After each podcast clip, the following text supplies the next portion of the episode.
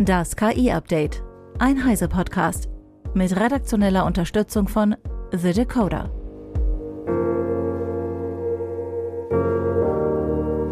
Hallo, ich bin Isabel Grünewald und dies ist unser Deep Dive zum Wochenende.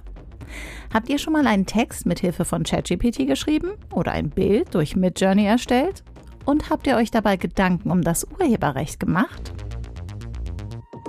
Als ich im vergangenen Sommer zum ersten Mal den Bildgenerator DALI 2.0 ausprobiert habe, war das, ehrlich gesagt, nicht unbedingt etwas, womit ich mich beschäftigt habe. Ich war einfach nur fasziniert und habe mir lustige Bilder im Stile großer Maler oder bestimmter Epochen ausspucken lassen. Mit diesen Bildern habe ich dann aber auch nichts gemacht. Ich wollte das ja nur ausprobieren.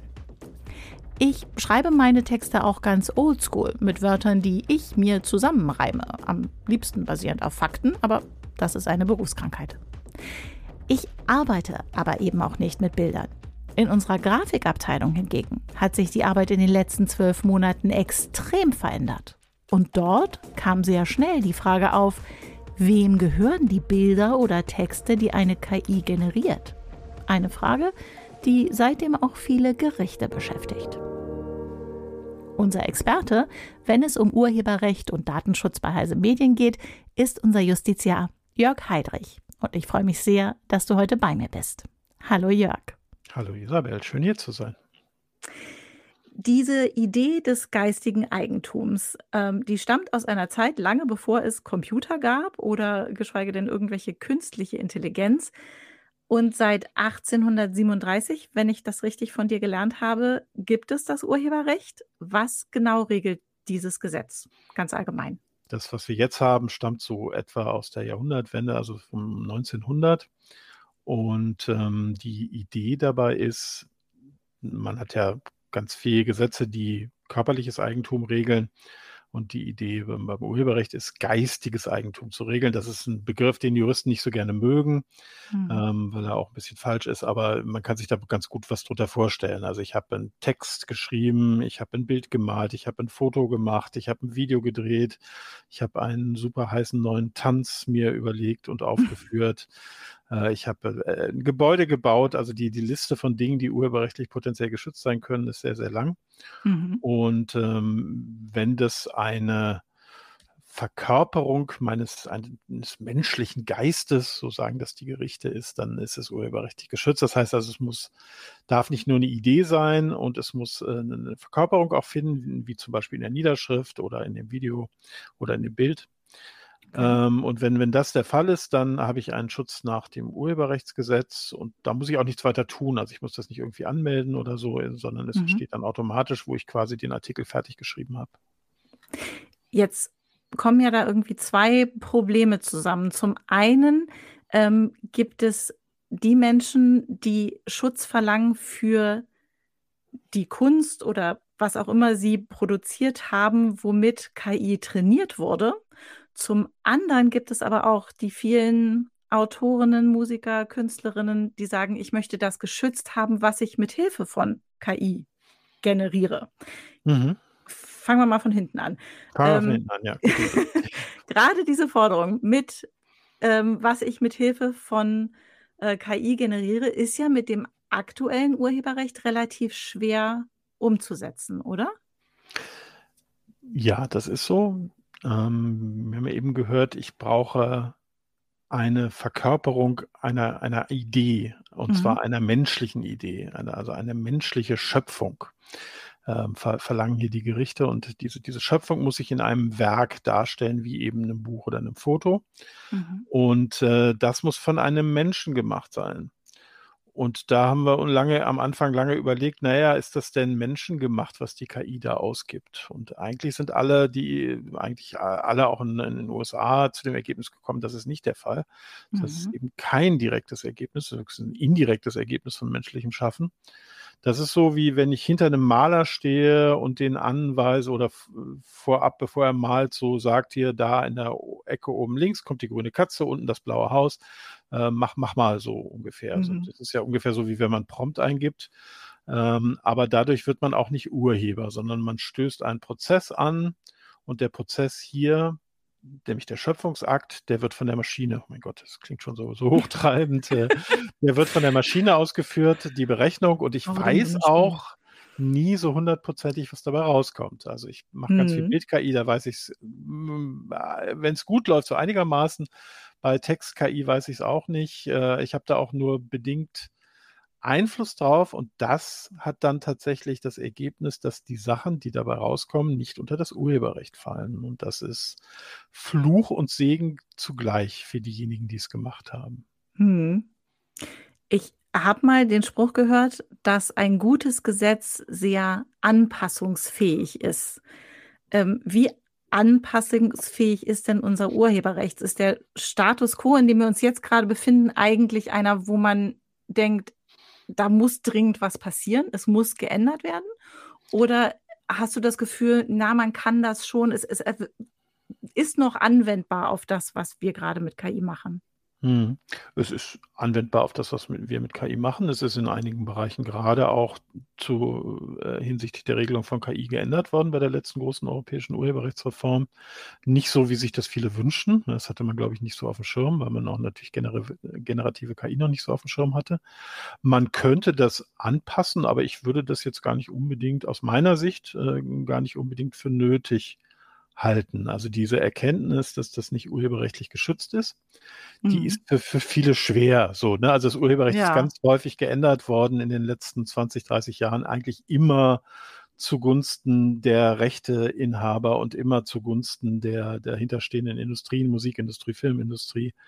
Ähm, und jetzt so einen Zustand zu haben, wo ganz viel, was da kreiert wird, rechtelos ist. Mhm. So, ne? Das ist für viele erstmal per se schwer zu akzeptieren. Ich habe eben gesagt, das ist ähm, Fluch und Segen gleichzeitig. Äh, Segen ist es, weil ich das alles frei verwenden darf, was da rauskommt.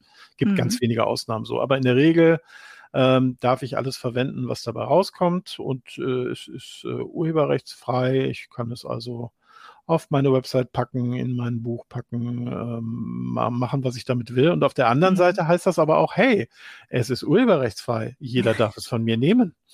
Ja, das, das, ist eine schöne Website. Die mache ich einfach mal eins ja, zu eins nach. Genau. Ich darf den, gut, das, beim Text sehe ich es nicht. Bei, bei einem KI-Bild würde ich es vielleicht schon eher sehen. Äh, dann sehe ich, das ist ein KI-Bild und dann könnte ich es, äh, oder die, die wir auf Heise Online ver veröffentlichen, das ist ja zwischen auch häufig immer der Fall, äh, könnte die einfach klauen und dann äh, bei mir verwenden. Aber jetzt bist du ja auch privat ein begeisterter Nutzer von Bildgeneratoren, ähm, vor allem von Midjourney. Und wenn ich mir deine Prompts so durchlese, dann sind mhm. das ja richtige Geschichten. Also die sind ja wahnsinnig kreativ und lang. Ich weiß noch, als ich vor einem Jahr DALI 2 das erste Mal getestet habe, da war das so ein Satz. So, mach mir das im Stile von. Und bei dir sind das richtige Geschichten und dann kommt da am Ende ein Bild raus, wo man auch wirklich die Geschichte irgendwie sieht. Denkst du da nicht, das müsste eigentlich geschützt werden? Also auch so ganz aus dem Persönlichen, das habe ich doch erschaffen. Gefühl. Du meinst den Fallschirm die falsche springende Katze wahrscheinlich. Ne? Ja, das zum Beispiel, genau. Eine, eine, schöne Geschichte, so jemand springt aus dem Flugzeug und plötzlich ist eine Katze neben dir und ihr fliegt zusammen runter und genießt das und kommt unten auf. Und äh, das ist tatsächlich tatsächlich urheberrechtlich geschützt, weil das eine Geschichte erzählt und äh, anders als so, so ein kurzer Prompt, äh, der mm, eher deskriptiv ist. So, ne? Das werden mhm. aber nur relativ wenige Prompts sein. Also ein sehr origineller Prompt, der ähm, Inhalt hat, der ist auch urheberrechtlich geschützt. Es gibt auch einen Markt für, also Prompts, mhm. äh, habe ich gestern gelernt. Prompts werden merkwürdigerweise verkauft und gehandelt. Aber ähm, komm, bei dem, also ich meine, ich habe das ja gesehen, was du dann mit diesem mhm. einen Prompt für Bilder bekommen hast, da kommen doch unterschiedliche Bilder bei raus also so ein Prompt ist ja nicht Garantie dafür, dass das rauskommt, was ich möchte. Nö, ist es nie. Also es, es gehört immer, gerade bei BildKI gehört immer ein, ja. ein gutes Stück Glück dazu, äh, dass das so rauskommt, wie man es haben will. Dann freut man sich. Ähm, das ist, das ist keinerlei Garantie, aber ein, ein guter Prompt, und der muss übrigens nicht lang sein. Also ein Prompt mhm. wird nicht dadurch besser, dass er, dass er länger ist. Es gibt auch sehr, sehr kurze Prompts, äh, die sehr gute Ergebnisse machen. Und sogar wenn du äh, Picture of a Princess Riding on a Horse reinschreibst, wird das schon zum Beispiel ein ganz schön, schönes Bild machen, zum Beispiel. Mhm.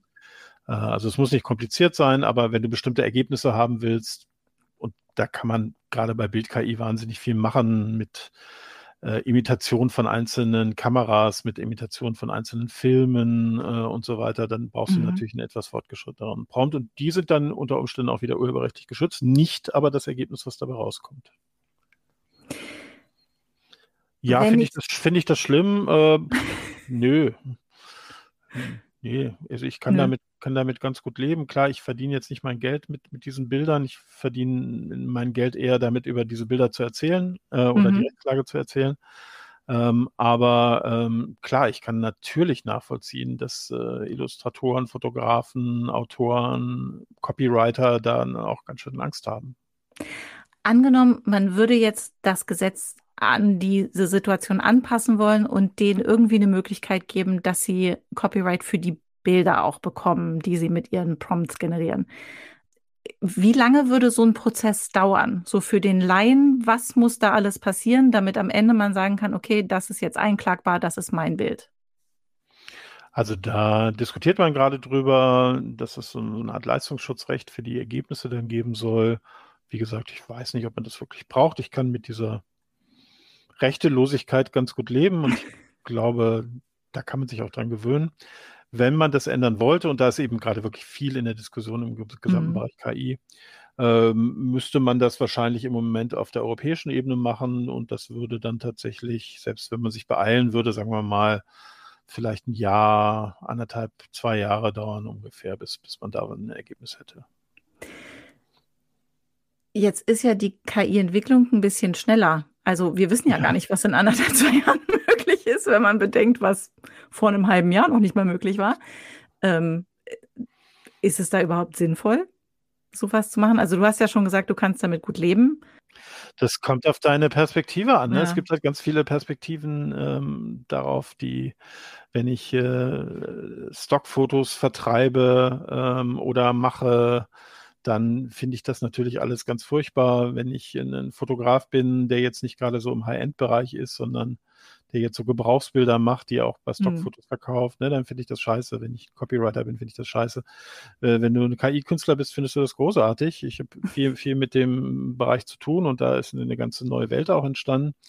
Und ähm, das kommt auf deine Interessenlage an und es wird sehr spannend zu sehen sein, ob es eine Lobbygruppe gibt, die so stark ist, dass sie das wieder in eine Richtung treibt. Ich fürchte fast, dass es wieder äh, aus, der, ähm, aus der Ecke der, der von, von Film, Musikindustrie und Rechteinhabern kommt und äh, die dann wieder so starken Einfluss auf die Gesetzgeber haben, dass, dass sie hier dann das in ihre Richtung bewegen können. Hm. Film- und Musikindustrie ist ein guter Tipp. Da wird ja auch gerade ganz viel gestreikt wegen äh, KI. Ähm, also gerade in den USA passiert ja relativ viel. Da haben wir auch die Klagen von den Urhebern von Kunst tatsächlich, mhm. die sagen, unsere Sachen sind in die KI, in das Training eingeflossen, ohne dass wir überhaupt gefragt wurden. Oder mhm. selbst urheberrechtlich geschützte Texte und Werke, die also noch nicht frei sind, sind ganz offensichtlich in das Training von KI eingeflossen. Das ist ja so das Beispiel J.K. Rowling oder so. Natürlich kennt KI Harry Potter, weil es einfach so viel im Internet diskutiert wird. Mhm. Ähm, dann ist das irgendwie mit drin.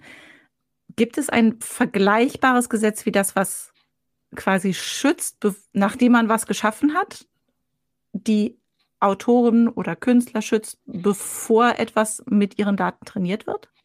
Also das schützen tut das natürlich erstmal das Urheberrecht. Das ist äh, auch völlig unstrittig. Die, die Werke, die, die, die Romane sind geschützt, äh, die mhm. Bilder sind geschützt äh, und normalerweise darf man die auch nicht ohne weiteres verwenden. Äh, in den USA gibt es, ist da die Rechtslage ein bisschen anders. Die haben ähm, so eine Interessensabwägung bei uns in, in Europa und das ist der, der Bereich, wo ich mich natürlich besser auskenne. Mhm äh, ist es sehr klar, weil es steht tatsächlich im Urheberrechtsgesetz, dass man fremder Leuts Werke, egal was es ist, für das Training von KI nutzen darf. Das hat tatsächlich der Gesetzgeber in die letzte Urheberrechtsreform ähm, reingeschrieben. Da gibt es zwei Paragraphen. Das eine ist für jedermann, also jeder darf das. Das muss also nicht ein besonderes Interesse haben oder so. Äh, und das andere ist noch ein bisschen weitgehender für wissenschaftliche Forschung. Mhm. Und da steht eben drin, dass alles, was äh, im Web frei verfügbar ist, wo du also jetzt nicht, was, was jetzt nicht besonders geschützt ist oder so, Ähm, das, das darfst du, darfst du für dein KI-Training benutzen. Du musst es danach löschen, wenn du es nicht mehr brauchst. Okay. Aber das, das ist tatsächlich die einzige Voraussetzung. Noch weiter geht es bei, bei wissenschaftlichem Training. Ähm, da darf man es noch länger äh, behalten und ähm, da gibt es kaum, kaum Restriktionen. Das heißt, diese Klagen, die jetzt ähm, so hochkochen in den USA, ähm, die hätten in Europa wahrscheinlich wenig Chancen?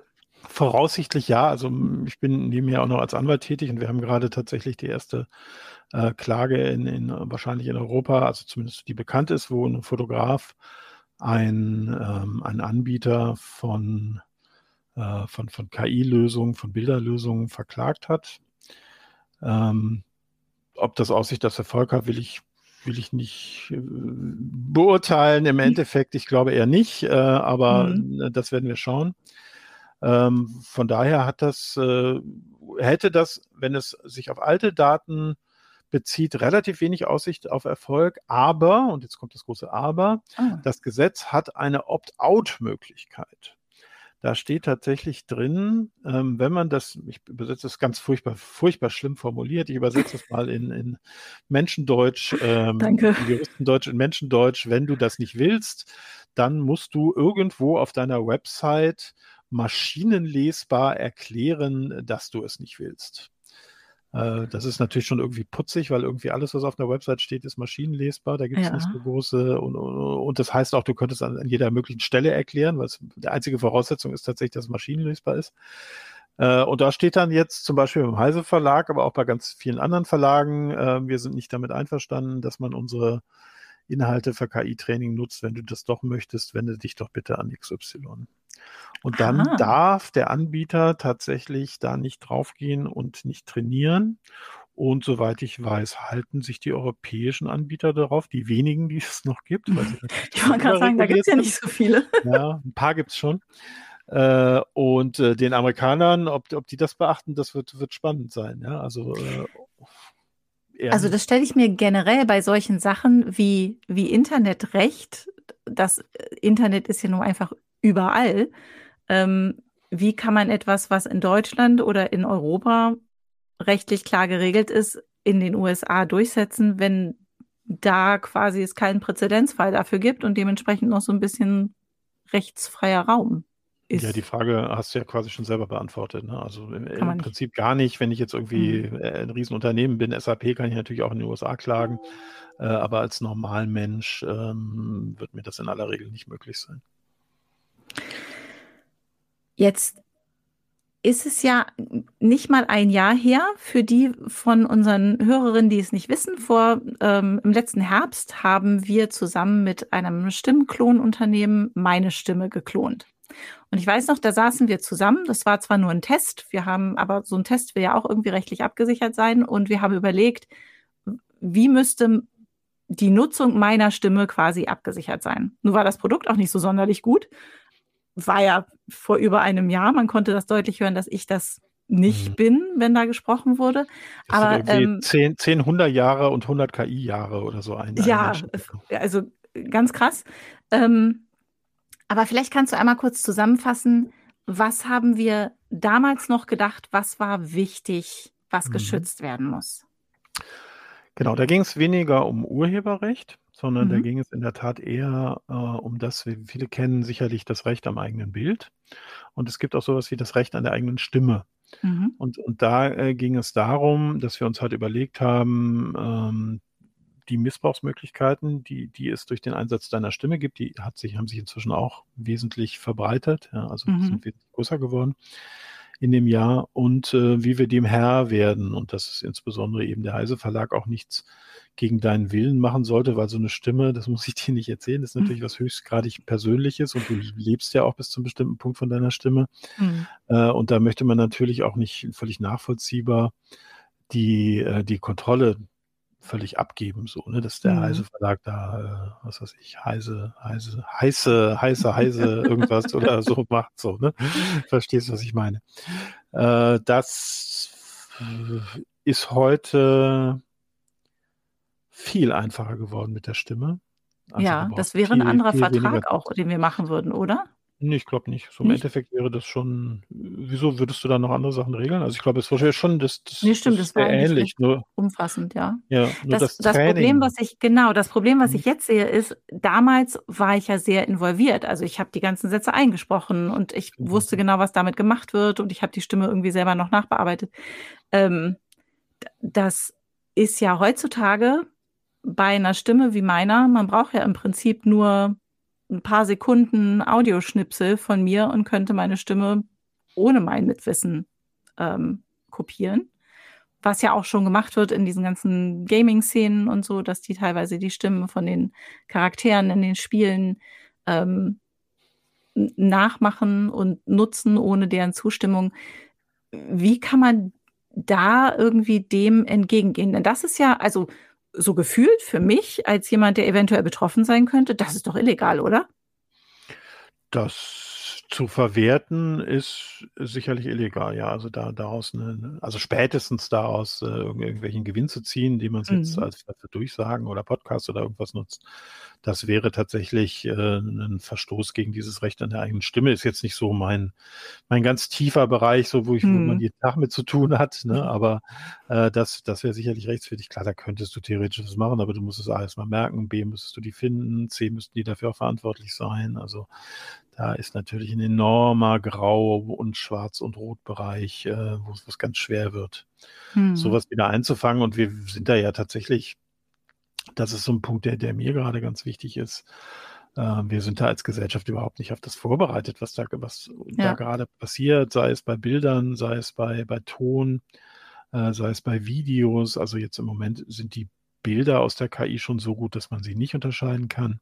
Hm. Und das nächste wird Video werden, das ist das nächste große Ding. Ähm, da wird man in einem Jahr, würde ich mal schätzen, von zu Hause einen mittelguten Hollywood-Film machen können, ohne größere Kenntnis. Ähm, und wir sind da überhaupt nicht darauf vorbereitet als Gesellschaft, also auch nicht, was, was da an, an Missbrauchsmöglichkeiten, du hast es ja eben schon gesagt, Mhm. an Missbrauchsmöglichkeiten besteht, äh, dass wir den Bildern nicht mehr trauen können, dass wir den Videos nicht mehr trauen können, dass wir den Tönen nicht mehr trauen können. Ja. Und äh, das ist, äh, macht mir gerade ganz viel Sorgen. Also ich habe auch mit meiner Familie inzwischen ausgemacht, eben weil es so einfach geworden ist, Stimmen zu klonen und von mir nun mal sehr viel Tonmaterial da draußen rumschwirrt, ähm, haben wir eine Phrase ausgemacht. Ich meinte, wann immer euch jemand anruft und sagt, es bin ich, fragt mich das. Die Antwort kenne nur ich. Safe Word. Mhm. Ja, genau. Habe ich, hab ich mit meiner Mutter auch. Das ist verrückt, dass man sowas machen muss. Also es ist für mich sehr beunruhigend, dass ich meine alten Eltern irgendwie darauf hinweisen muss, dass äh, ich eventuell anrufe und das bin gar nicht ich. Mhm. Ja, die, die Mühe wird sich aber im Moment noch keiner geben. Also da sind wir Nee. noch nicht. Ähm, aber Da ist auch nichts zu holen. Gut, dass, gut, dass du es hiermit gesagt hast. Äh, Ich wollte es nur mal sagen, da ist nichts Ja, zu ja, holen. das, da hört gut zu, ist nichts zu holen. Äh, lohnt sich nicht. Und äh, nee, ich habe das auch schon, schon länger mit meiner Mutter, aber die Schockanrufe gab es ja schon vorher. Ne? Die können Ja. jetzt nur noch mal besser werden, aber die Mühe werden die sich nicht machen. Das wird so im, im High-End-Level, ähm, werden die das machen, wenn es da darum geht, irgendwelche CEOs nachzuahmen, dass sie irgendwelche Millionenüberweisungen freigeben oder so. Da wird das vielleicht mal eine Rolle spielen, aber jetzt Mhm. nicht im, im High-End-Bereich. Trotzdem würde ich natürlich jedem, mit jedem raten, mit den Eltern äh, sowas auszumachen, weil äh, die, diese Drucksituation durch diese Anrufe, die ist echt brutal hoch und äh, Hm. Da sollte man darauf vorbereitet sein. Ich kenne also Leute, die bis heute überzeugt sind, dass ihre Kinder angerufen haben, obwohl ihre eigenen Kinder denen gesagt haben, dass sie es nicht waren. Das ist echt crazy. Das ist deprimierend.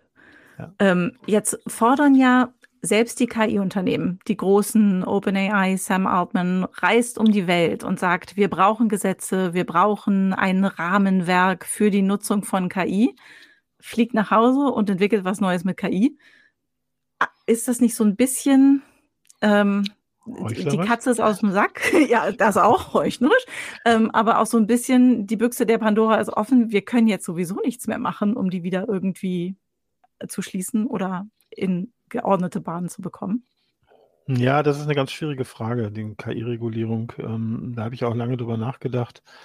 Ähm, ich glaube, es hat äh, zwei, zwei Elemente. Wir müssen sicherlich gucken, dass wir grobe Grenzen einziehen. Ja, Mhm. Also es, es kommt ja auf europäischer Ebene der, der, der KI-Act, also der AI-Act, wo man sich diese Fragen stellt, was wollen wir als Gesellschaft zulassen in diesen Bereichen.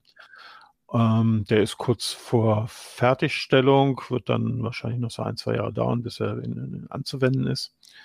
Ähm, und, und, da wird das, ähm, die Anwendung von KI nach Risiken aufgeteilt, was mhm. grundsätzlich okay ist. Und es gibt eine Reihe von Risiken, wo die EU eben der Meinung ist, die sind zu groß. Das, das dürfen wir gar nicht. Das ist so wie, wie Predictive Targeting im Strafvollzug mhm. äh, oder sowas, was die Chinesen machen, so Social Rating und solche Geschichten, wo wir halt dann äh, als Gesellschaft sagen, das Risiko ist uns zu groß und das ist grundsätzlich verboten. Mhm. Und äh, originellerweise, was ich immer nur, was da nicht drin steht, sind Killerroboter, aber hey, was könnte da schon passieren? Ach. Ja, das ist nicht so wichtig. Ähm, ja, das, äh, schauen wir uns auch in den nächsten Wochen mal genauer an, was mit ja. den Killerrobotern passiert. Ja. Das, das ist die, die eine Seite der Medaille, da bin ich auch sehr d'accord, dass man einfach schaut, wo kommen wir an zu große Risiken. Mhm. Die andere Medaille, Seite der Medaille ist, dass ich und, und nicht nur ich, sondern auch ganz viele andere massive ähm, Bauchschmerzen haben hinsichtlich einer Überregulierung, die da aus Europa kommen könnte. Und es sieht tatsächlich so aus. Es gibt dieses Verboten, weil ganz hohes Risiko und dann gibt es mhm. hohes Risiko und das letzte, was man gehört hat, ist halt, dass in diesem Bereich hohes Risiko dann auch Nutzung von ChatGPT und ähnlichen Sachen drin stehen, wo ich jetzt persönlich oh. sagen würde, das ist kein, kein Risiko und das hat fatale Folgen. Das hieße dann so, ne, das, das ganz die Endversion des Gesetzes liegt noch nicht vor, aber die in der letzten mhm. Version, dass ich dann, bevor ich das nutzen will, eine Sicherheitsstudie machen muss und äh, mir das alles, äh, dieser Hinblick nochmal jeweils mit einer Studie ähm, evaluieren muss, ob das in Ordnung ist. Und ähm, da habe ich sehr, sehr große Angst, dass wir uns als Europäer kaputt regeln und zwar ja. sowohl hinsichtlich der Nutzung ähm, als auch hinsichtlich der Unternehmen, die, die hier noch sind. Also wir vertreten in meiner Kanzlei relativ viele äh, KI-Unternehmen und von denen sitzen echt eine ganze Menge auf gepackten Koffern, weil sie mhm. sagen, naja, also wenn das kommt, dann, pff, äh, dann haben wir hier nicht mehr viel Zukunft oder auch wenn das Urheberrecht nochmal da brutal geändert wird. Einige mhm. gucken nach Japan, da ist es wohl liberaler, andere gucken nach England. Ähm, die sind aber morgen dann auch weg. Ja, also die, die, die hängen ja nicht an Deutschland und äh, deren Server sind dann morgen in Japan. Äh, und dann haben wir das Gleiche, wie was wir verschlafen haben, wie jetzt zum Beispiel auch bei Cloud. Auch da war ja eine, eine gewisse Überregulierung mhm. am Anfang und Cloud haben wir in Europa eigentlich keine ernstzunehmenden großen Unternehmen mehr. Mhm. Und ich habe so ein bisschen Angst und eigentlich habe ich schon nicht mehr Angst, sondern ich bin mir inzwischen sicher, dass es so kommt, dass wir da auch die, den Wettbewerb äh, hinsichtlich KI verpassen äh, und dann wieder den Amerikanern hinterherrennen. Das ist ja deprimierend, zumal wir ja sowieso gefühlt den Amerikanern gerade sehr hinterherrennen bei ähm, ja, Stichwort OpenAI. Ja. genau. Ähm, aber ich musste auch gerade denken, als du das gesagt hast mit den Studien, ähm, an meinen Deep Dive, den ich mit Christina Bär gemacht habe zu Schule und mhm. der Einsatz. Ich meine, wir müssen ja gerade die Kinder und die Jugendlichen vorbereiten auf diese KI-durchtränkte Welt, in die wir sie irgendwann entlassen wollen. Und ich stelle mir das wahnsinnig schwer vor von der Schule, dass dann gesetzeskonform umzusetzen, die Nutzung. Das, das ist es jetzt schon. Also du, du hast, es gibt jetzt schon eigentlich ähm, sehr, sehr reguliert, also wenn man das wirklich ganz ernst nehme, sehr, sehr harte Regulierung für die Nutzung von KI in der Schule, die schon damit anfängt, dass es Schwierigkeiten gibt, wenn die Schüler sich einloggen. Ja, also das ist so, weiter sind wir da noch nicht. Ja? Das, die, mm. die, mhm. Schwierigkeiten bestehen schon beim Einloggen und die sind eigentlich ja. schon fast unüberwindbar. Und ähm, ja, auch das wird ganz schwierig. Also ich bin ja echt ein Freund von, von viel und durchdachtem Datenschutz und von Risikoregulierung, aber es mhm. darf eben nicht dazu führen, dass wir ja eine Technik komplett außer Hand geben. Mhm. Ähm, Stichwort Datenschutz, das sagen ja auch viele, das war schon bei der Cloud das Problem und ist jetzt auch wieder das Problem, dass Europa einfach so viel Datenschutz fordert, dass das gar nicht geht mit KI-Anwendungen bei uns so richtig. Ja, Als Freund des Datenschutzes siehst du das auch so? Ja, ich bin da natürlich auch für Datenschutz. Ähm, die, die Frage ist halt immer, wie man ihn lebt. Ja, ob man mhm. Äh, Datenschutz als großen Verhinderer sieht oder ob man eben schaut, wie kann ich Datenschutz lebbar machen, wie, wie ist er immer noch wirksam für die Leute, die er betrifft. Ähm, aber es ist nicht Datenschutz um des Datenschutzes willen. Ja, also so mhm. Aktivis, Aktivismus, Datenschutz. Und da ist natürlich die Grenze im Einzelfall schwer, schwer zu ziehen. Das ist auch klar ein großes Problem. Aber auch hier ist, wir werden die die europäischen Anbieter werden hart DSGVO durchreguliert und ähm, die amerikanischen oder gar die chinesischen, ja, die, die, werden jetzt auch irgendwann mal auf den Markt kommen, mhm. äh, die interessiert das nicht die Bohne oder zumindest nur ansatzweise. Es gab ja mal den, den Versuch, ChatGPT äh, OpenAI zu regulieren aus Italien äh, mit sehr ja, merkwürdigen Argumentationen, so Kinderschutz und so Sachen, die jetzt wirklich nicht die auf, für alles galten. Also, die, ne, also Kinderschutz mhm. gibt es auch bei Google, ja, da muss es auch Google zumachen.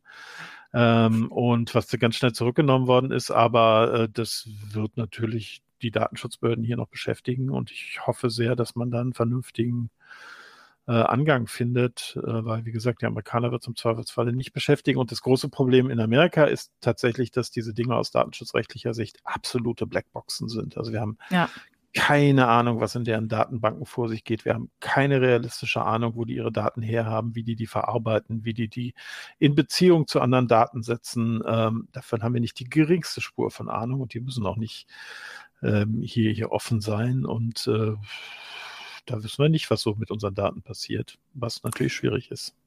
Das heißt, so als Abschluss einmal die Frage, wenn ich solche Dienste nutzen möchte, von denen ich nicht genau weiß, was sie machen, mir meine eigenen Daten aber wichtig sind, wie kann ich die nutzen?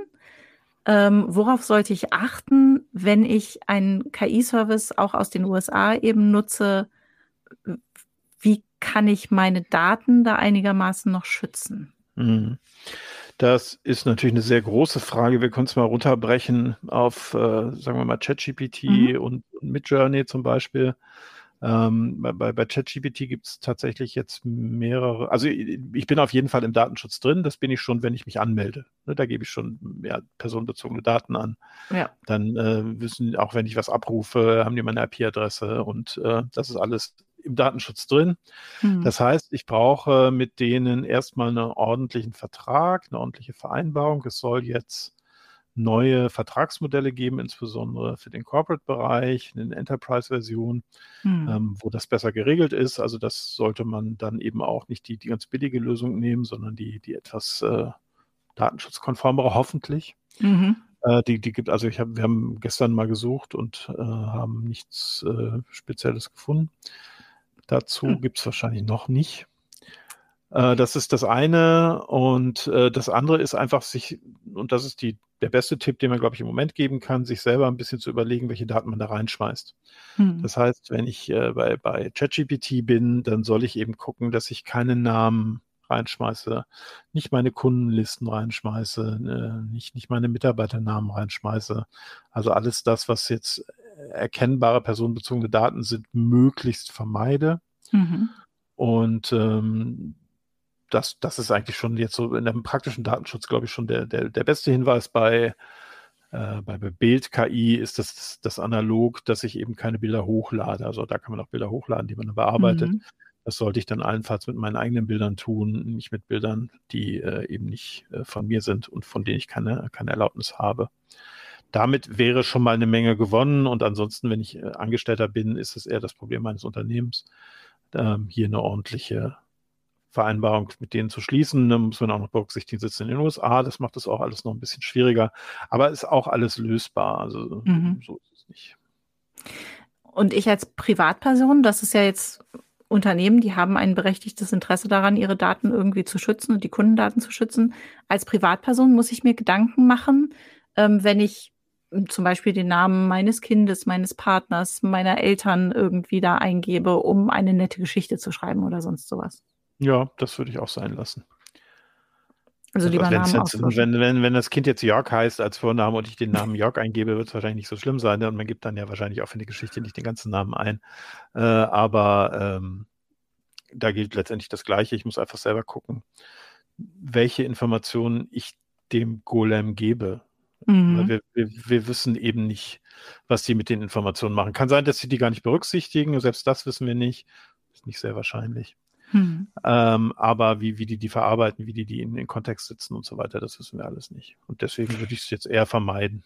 Das heißt, nur mal so als ähm, die, die, das Horrorszenario, was könnte denn passieren? Also wenn das, der Schlimmstfall quasi eintritt, was mit meinen Daten passiert. Ja. Ich kippe die in so ein schwarzes Loch und dann kommen sie am anderen Ende schön zusammengesetzt raus. Frau so und so hat die und die Bankverbindung und wohnt da und da?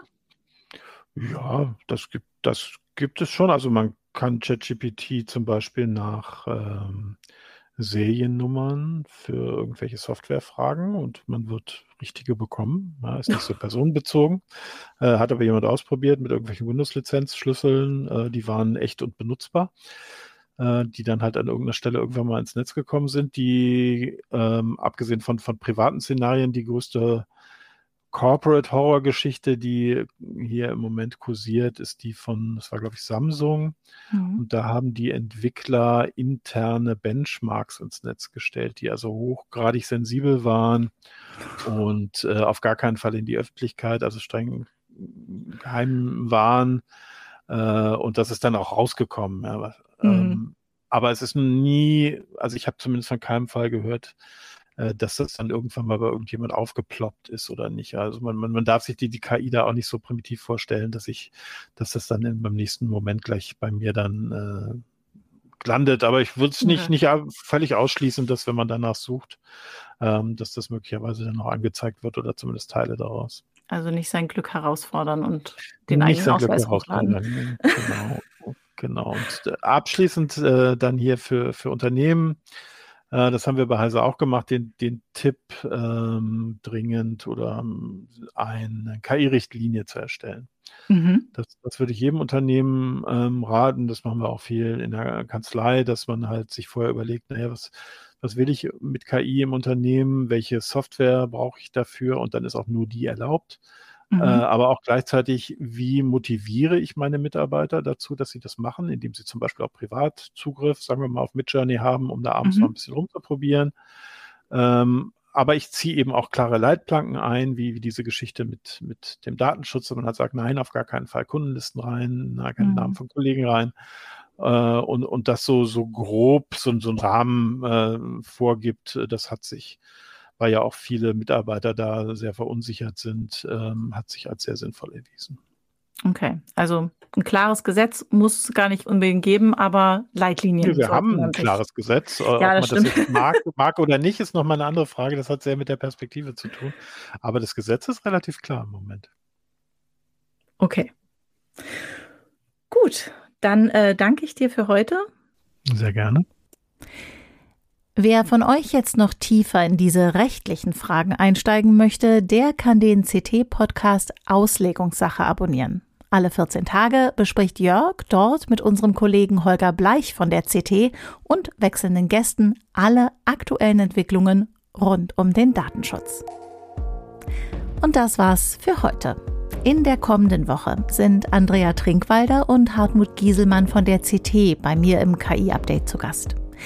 Die beiden haben sich die Tests angeschaut, mit denen Forschende die Sprach-KIs untereinander und mit Menschen vergleichen. Wie schwierig es ist, überhaupt mit den enormen Entwicklungssprüngen der Large Language Models Schritt zu halten und wie ausgetüftelt solche Benchmarks sein müssen, um wirklich die Praxistauglichkeit der LLMs abzuschätzen, klären wir in unserem Deep Dive am kommenden Freitag. Es würde mich freuen, wenn ihr dann wieder dabei seid. Bis dahin könnt ihr mit unserem werktäglichen kompakten Newsüberblick auf dem Laufenden bleiben.